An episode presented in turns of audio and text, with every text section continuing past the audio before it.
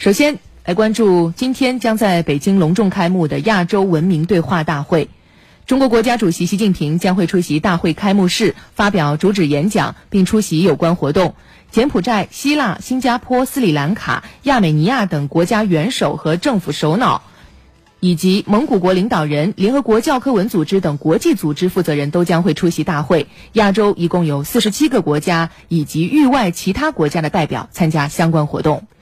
即将正式开幕的亚洲文明对话大会将会为我们呈现出一幅怎样的文明互鉴新画卷呢？来听记者昨晚从前方发回的报道。我现在就是在亚洲文明对话大会的新闻中心。那么昨天这里已经一切准备就绪，来面向中外媒体开放了。那么这次新闻中心最大的亮点就是人工智能技术的运用，来为中外媒体来提供一个宾至如归的人性化的服务。就比如说，我们一走进新闻中心啊，就能看到这个担当迎宾使者的 Amy 机器人。它不仅外表萌萌的，而且呢，它能够提供实时地图和定位导航，并且啊，它还精通中英双语。所以呢，各国记者可以通过跟它的一个语音对话来获取大会的最新信息。那么另外呢，在发布厅旁边还有几排人脸识别的电子储物柜，我们体验了一下存取物品的整个过程，只需要两三秒钟，可以说是非常的安全，也非常的便捷。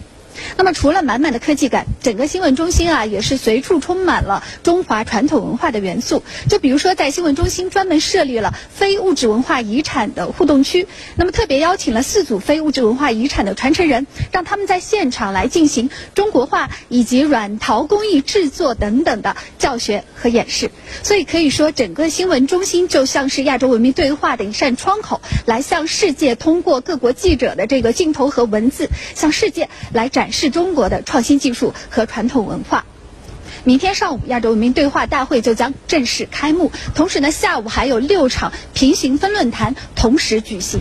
那么这六场平行分论坛可以说是涵盖了亚洲文化交流互鉴的方方面面，包括有维护文明多样性分论坛、亚洲文明全球影响力分论坛以及亚洲各国治国理政经验交流分论坛等等。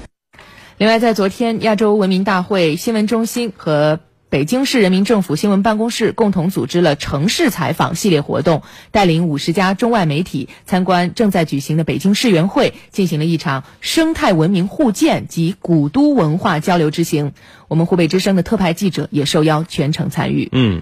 那，这趟特殊的采访活动中，外国媒体朋友们感受怎么样？他们对即将召开的亚洲文明对话大会有怎样的期待呢？来听湖北之声记者李维佳、万敏、黄乐毅从北京发回的报道。叙利亚展区呢，还着重推出了一个古德琴，包括叙利亚当地居民手工打造的。走进北京世园会，中外记者团先后参访了国际馆、中国馆、植物馆等核心场馆，在国际馆的花卉盛宴中徜徉，体会会呼吸、有生命的中国馆。探秘多姿多彩的植物馆，体味植物不可思议的智慧。五十多家媒体组成的记者团中，既有来自巴基斯坦、阿富汗等亚太地区的媒体，也有来自巴西、阿根廷等拉美地区的记者。孟加拉国《太阳日报》的汉桑对记者说：“这是他第一次来到中国。”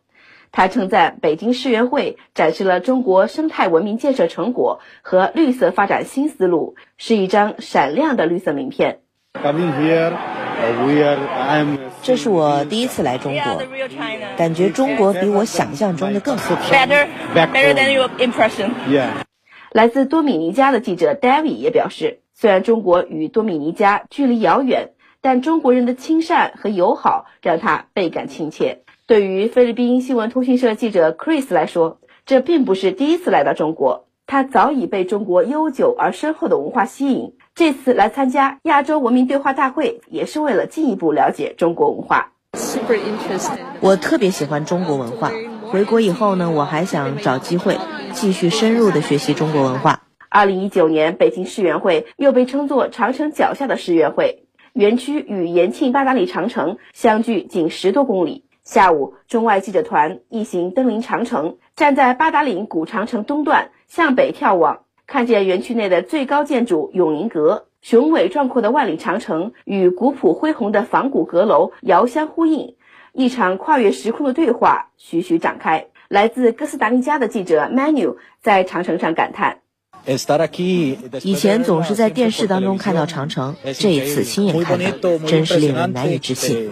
中国能有这样雄伟的建筑和灿烂的文明，非常令人向往。今天上午，亚洲文明对话大会将在北京开幕。不远万里来到中国采访的外国媒体朋友纷纷表示，大会拉近了亚洲国家之间的距离，唱响了建设人类命运共同体的美好乐章。来自孟加拉国《太阳日报》的记者汉桑说：“